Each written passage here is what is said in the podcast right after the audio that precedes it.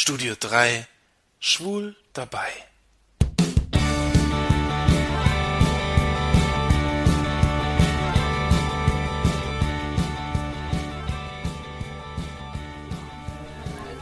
Hallo Leute, hier ist wieder euer Jan aus dem Studio 3 in Saarbrücken. Heute Abend bin ich im LSVD Checkpoint. Ähm, hier war gerade eine Veranstaltung zum Thema Transsexualität. Ähm, die bekannte Autorin äh, Waltraud Schiffels war in den 90er Jahren sogar zum, schon mal Gast beim heißen Stuhl bei RTL.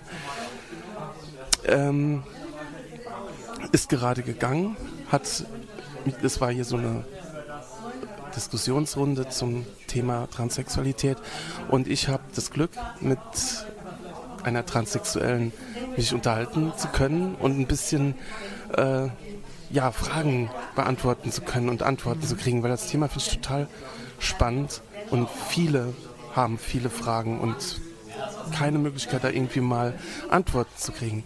Ich rede mit Raffaela. Hallo Raffaela. Hallo. Ja, die erste Frage, oder ich sag mal was. Ähm, ich kenne dich vom Sehen schon ein bisschen länger. Oh. Ja. was heißt ein bisschen länger, ein halbes Jahr vielleicht. Ähm, ich war auf einer Grand Prix Party. Ja. Euphoria und so, alles Mögliche hier in, äh, in Saarbrücken.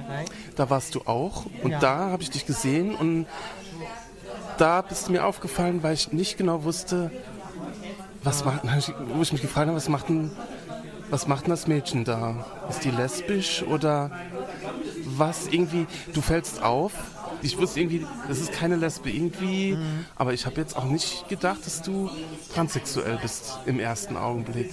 Aber dann nachher so irgendwie im Hinterkopf habe ich gemerkt, irgendwie ist was. Und als äh, die Irene hier vom Checkpoint gesagt hat, ich kann ein Interview machen mit der Raffaela, habe ich überlegt und gesagt, ah, ist das die Blonde? War die nicht auch bei der Grand Prix Party? Ja, und so komme ich jetzt an dich. Ja, jetzt, ich habe, wie gesagt, also auch nicht gleich gemerkt, dass du transsexuell bist. Wie war das bei dir? Wann hast du gemerkt, mit mir ist was anders? Weil du bist eigentlich auf die Welt gekommen ganz anders. Ähm, das, wann habe ich das gemerkt? Ähm, also ich habe das gemerkt im, ab meinem 11., 12. Lebensjahr, als die Pubertät angefangen hat. Weil wenn die Pubertät beginnt, beginnt ein Vermännlichungsprozess vom Jungen zum Mann. Als Junge ist man ja nicht sonderlich männlich, aber wenn man zum Mann wird, dann kommen die ganze männliche Erscheinungen wie Bartwuchs, Stimmbruch und die ganze männliche Körperform entstehen halt. Und ja, und damit habe ich mich halt dann total unwohl gefühlt. Je älter ich wurde, desto stärker waren die männlichen Merkmale ausgeprägt und desto schlechter ging es mir. Bis ich dann irgendwann immer vorm Spiegel stand und mir wirklich zum Heulen zumute war, weil einfach nichts gestimmt hat. Ich hätte immer lieber ausgesehen als die Mädchen in meinem Alter, aber ich habe ausgesehen wie Mann und es ging einfach nicht. Ich hätte gerne Mädchenklamotte angezogen, habe aber nicht drin gepasst und so. Ja, und irgendwann war ich an einem Punkt, ich mir dachte, je älter ich werde, desto männlicher. Und das kann so nicht weitergehen, das muss jetzt gestoppt werden, ich muss jetzt Hormone nehmen. Und das ist ja schon sau früh. Ich weiß, vielleicht, Da war ich 17, aber dann. da warst du dann Ja. 17. Hm.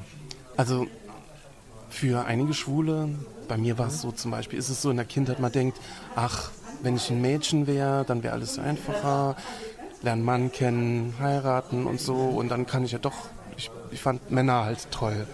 Und ähm, ja, irgendwann merkt man dann halt, wie man das nennt, schwul und so und ah ja, und Männer, die mit Männern zusammen sind, das gibt's ja. Schwul sein, ich wusste, ich bin ein schwuler Mann. Ich wollte auch nie wirklich ein Mädchen sein. Habe halt gedacht, das ist vielleicht einfacher, dann Ja. so sein zu können, wie man ist, dass man Männer halt mag. Also ich bin ein schwuler Mann, aber du bist halt, Ja. Du hast halt irgendwann gemerkt, einfach es geht um den Körper, weil was viele ja auch nicht wissen, transsexuell zu sein bedeutet nicht als, als Junge zu erkennen, ah ja, ich wäre gern eine Frau, die mit Männern zusammen ist, sondern man kann trotzdem auch an Frauen interessiert sein. Ich weiß nicht, wie das bei dir ist. Also, ähm, also ich habe mich, wie gesagt, nie in meinem Körper wohlgefühlt. Ähm, ich habe Mann schon immer aus der Perspektive eines Mädchens geliebt bisher. Mhm. Ähm, man hat ja bestimmte Fantasien, Mhm. ähm, vor allem wenn man verliebt ist und man wünscht sich zum Beispiel die Nähe zu jemandem und stellt sich das vor und dann hat man bestimmte Träume und solche Träume zum Beispiel war ich immer ein Mädchen, ich konnte mich nicht als Junge vorstellen, das ging gar nicht. Beziehungsweise, ähm, wenn ich mal einige wenige Male in meinem Leben mit einem Mann intim geworden bin, dann ging es einfach nicht, weil ich habe mich so für meinen Körper geschämt, einfach, dass ich gleich auf ähm. Abwehrkurs gegangen bin und ja, und ab einem bestimmten Punkt es einfach nicht weiterging. Ja, also ich konnte nie wirklich ähm, zum Beispiel Sexualität mit einem Mann zu haben, das ging einfach nicht. Mhm. Wie soll man als Frau mit Penis ganz normale Sexualität ausleben können? Ähm, ich weiß nicht, ich habe gemerkt, schwule Männer haben sich immer wohlgefühlt in ihrem Körper und betonen ihre Männlichkeit noch. Bei mir war immer das Gegenteil gewesen. Schwule Männer immer, sind immer so schick aufgestylt und ähm, ja, und ganz normal wie Männer gekleidet. Ich hingegen, ich war damals in der schwul-lesbischen Jugendgruppe. Ich dachte am Anfang auch, ich sei schwul, aber habe mich für meinen Körper so geschämt, dass ich ähm, das Bedürfnis hatte, meinen Körper zu verstecken. Habe dann ähm, übergroße Kleider getragen, Mhm. ähm, zum Beispiel Strickjacken in Größe 3, 4 oder 5 XL. Und so. Um, das, um deinen Und- Körper halt zu verstecken. Ja, so, so außer, außer, außer im Gesicht war mein ganzer Körper wie verschleiert, verpackt und man hat einfach die Umrisse waren verdeckt und so.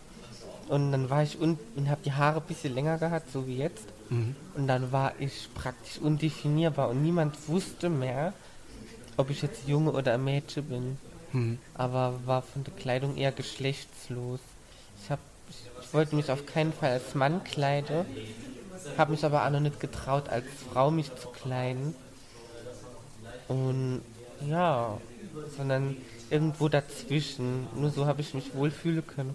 Und erst seit zweieinhalb Jahren, als ich die Hormone bekomme und sich der Körper verändert hat, so ich weiblichere Züge angenommen habe und ich mich in meinem Körper auch wohler gefühlt habe. Und dann konnte ich auch anfangen, Frauenkleider zu Mhm. Ohne dass irgendjemand was merkt oder irgendwas Komisches sagt oder so. Ja. Oh, und ich finde, das merkt man auch. Also das hat man gemerkt. Ich Mhm. habe dich da, halt- ich habe dich auf dem CSD auch gesehen und du hast überhaupt nichts von schüchtern und versteckt und versteckst dich unter großen Heute Klamotten und so heute nicht mehr. Heute nicht mehr. Wobei, das hört sich so an, heute nicht mehr. Das hört sich alles an, wie als wärst du jetzt, äh, wäre das fünf bis zehn Jahre her. Du bist jetzt, du bist jetzt, Jahre. du bist jetzt 20. Ich bin jetzt 20. Mit 15 habe ich mich als schwul geoutet, weil ich dachte, wenn man schwul ist, fühlt man sich als Frau. Das war Mhm. ja falsch. Und ich habe damals mir selbst die erste Mal selber Kleider kaufen können und habe mir dann solche Kleider ausgewählt, die mich gezielt verdecken. Mhm. Ich habe mich regelrecht in meine Kleider versteckt. Ähm, das war vor fünf Jahren, genau.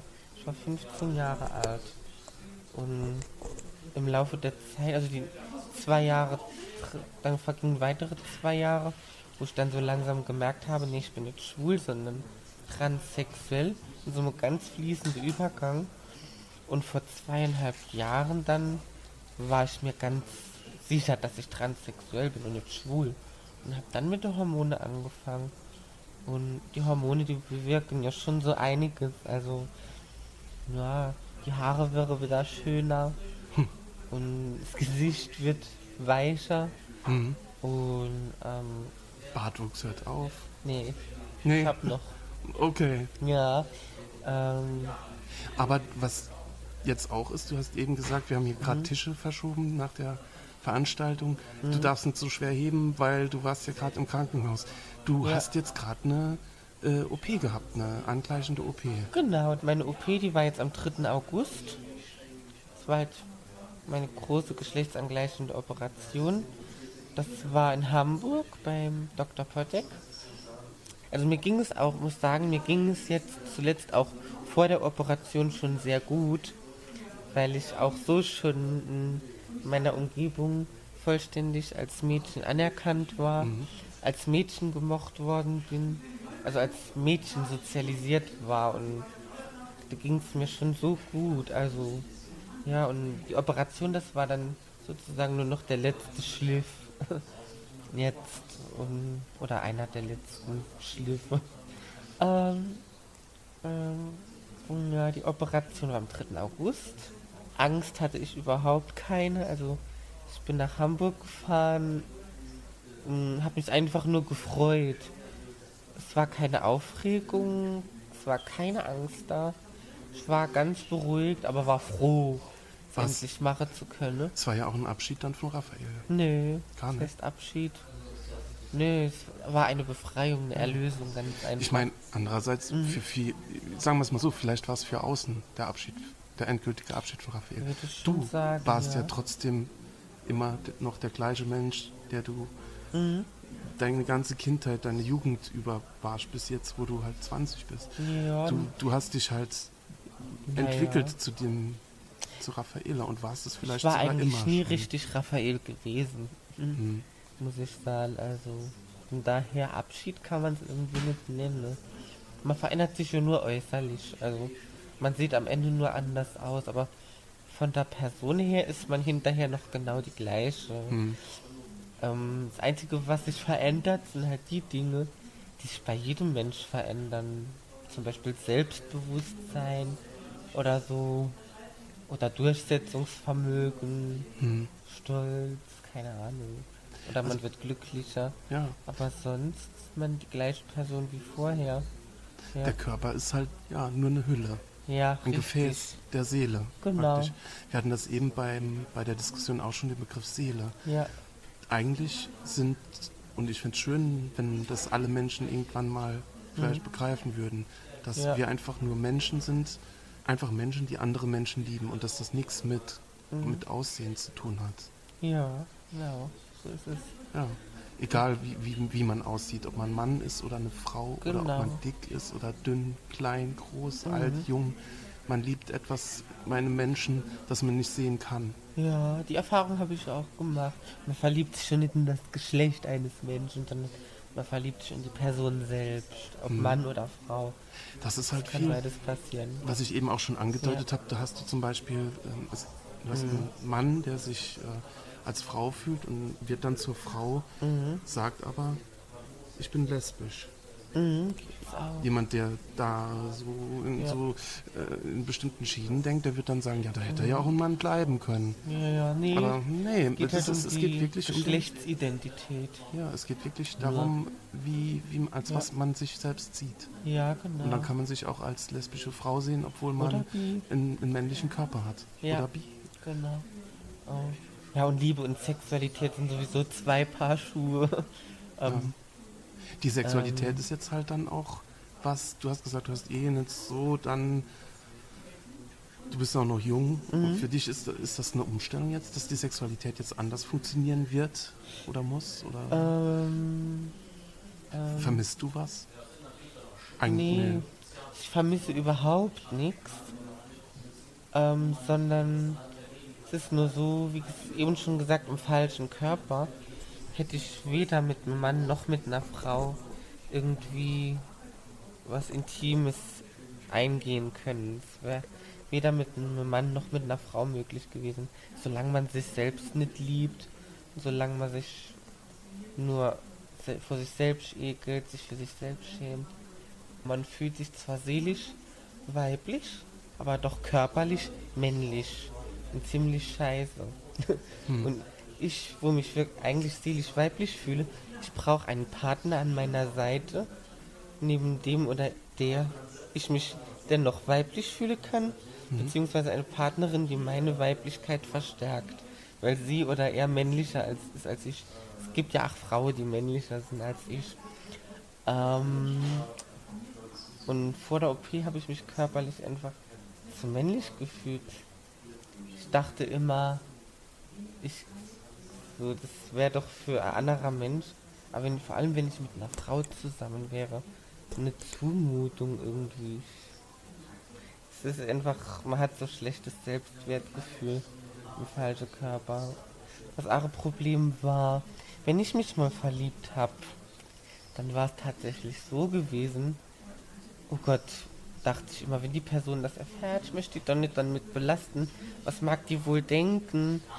Die Person könnte vielleicht sagen, oh Gott, was will ich dann mit einer Transe oder so, ne? Hm.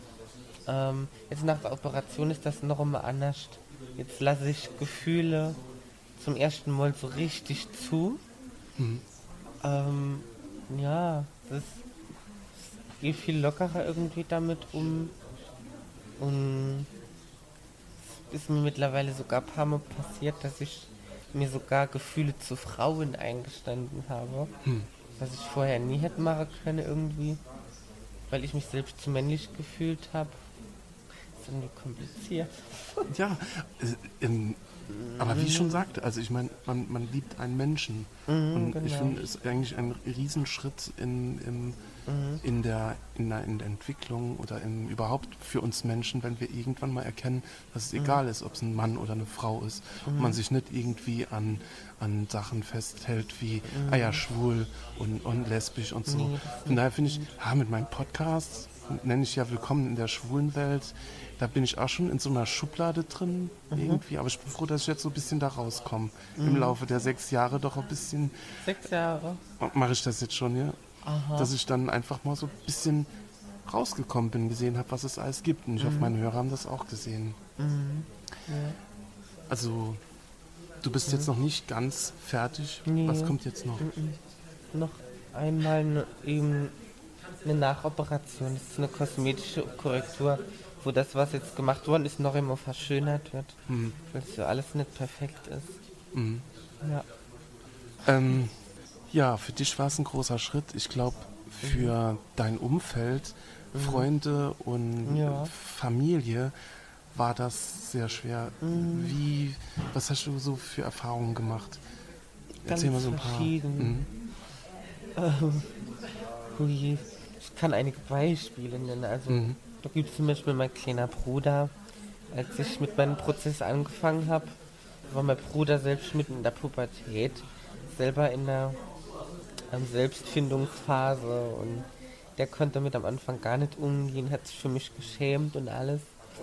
Jetzt ist er wieder älter, ist drei Jahre jünger wie ich und er gewöhnt sich langsam dran und geht mittlerweile sehr gut damit um. Es hat ganz einfach Zeit gebraucht. Ganz einfach, also es ist einfach so, dass man seine Mitmenschen Zeit lassen muss, um damit klarzukommen. Das ist wichtig. Meine Mutter, die ist von Anfang an damit klarkommen, hat mich immer von vornherein unterstützt. Und vor allem ist die Beziehung zwischen mir und meiner Mutter erst sehr gut geworden, seit ich geoutet bin, weil sie mich seitdem nicht mehr als Sohn behandelt, sondern als ganz normale Tochter. Als sie mich wie Sohn behandelt hat, war mir das alles einfach zu hart und wir haben uns eigentlich gar nicht gut verstanden. Und ja, seit ich jetzt geoutet bin, sind wir ganz einfach Mutter und Tochter und verstehen uns super. Das ist ganz toll. Ähm, weiteres Umfeld war dann zum Beispiel in der Schule. Genau. Mitschüler. Waren einmal diejenigen ähm, aus anderer Klasse, die mich nicht kannte, die also gar nicht wusste, was mit mir los ist, die nur so von außen beobachtet haben und dachte, ich wäre schwul. Ähm, ja, und diese Mitschüler, die haben mich halt ganz extrem gemobbt.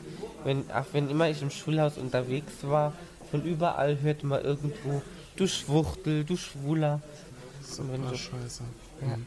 Oder wenn ich auf der Toilette war, hat man mir an die Tür gebollert und an Heilreiter gerufen und so. Oder an der Bushaltestelle standen sie zu fünft. Wenn ich vorbeigegangen bin, haben die mir aus voller Kehle, du Schwuchtel, hinterhergerufen. So. Das hat immer furchtbar wehgetan.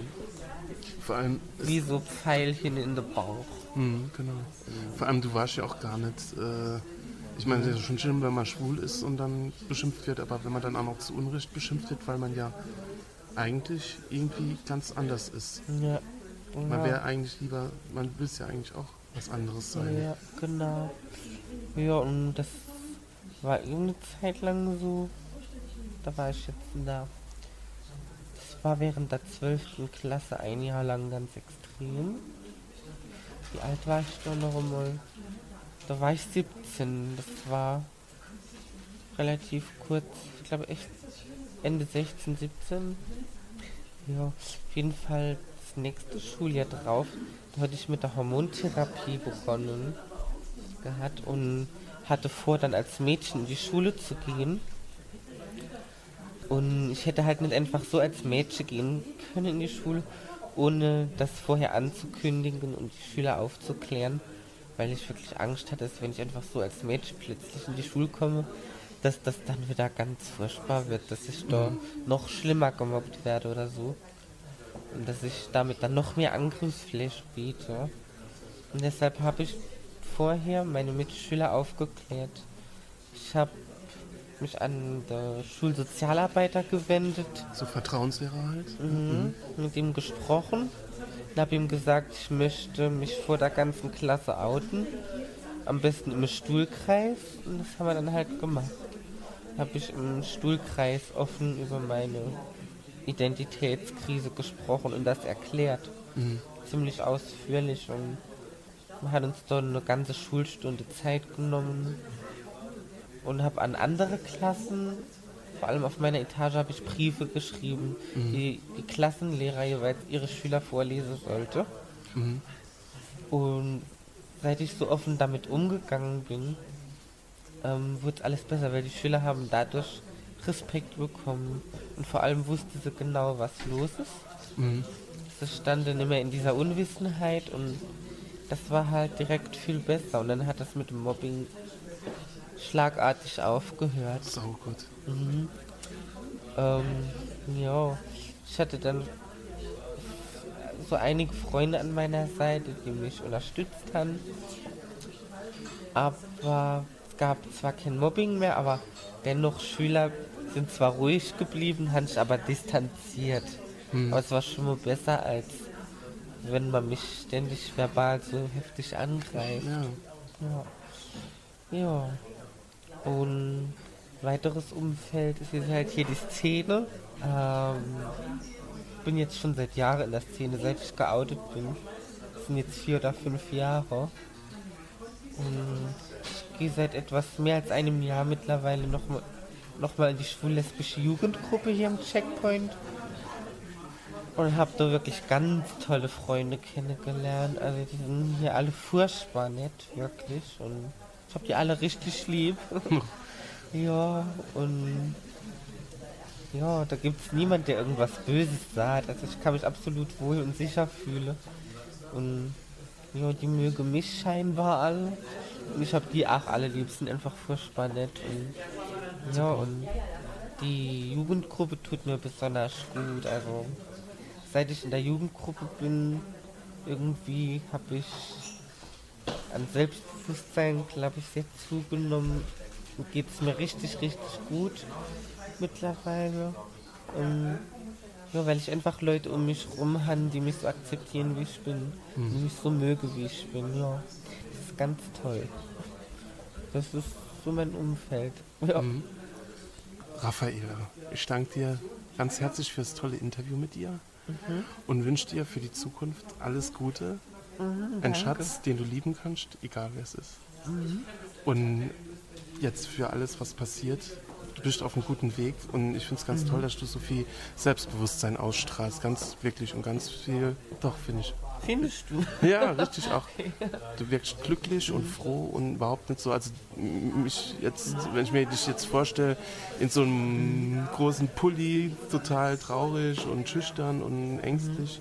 Nee, Welten sind das. Ja. Echt super.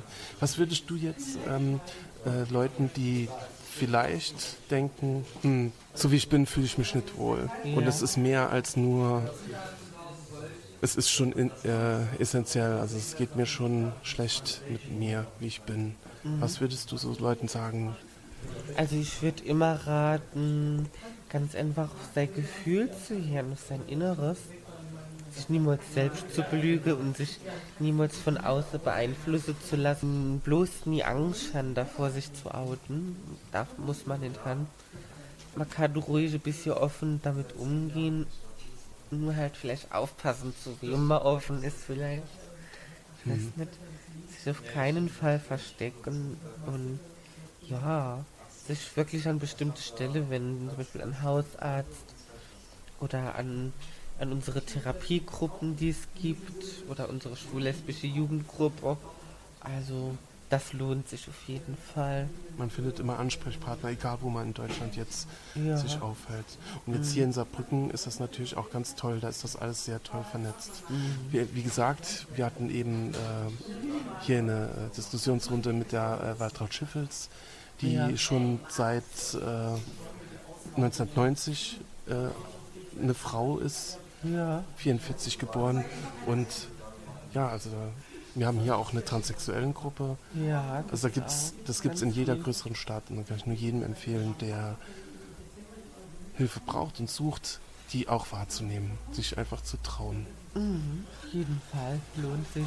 Ja, super. Ja. Gut, das war ein schönes Schlusswort. Wie gesagt, Okay. alles Gute wünsche ich dir. Und der Abend ist spät, ich gehe jetzt ins Bett. also, gute Nacht. Gute Nacht.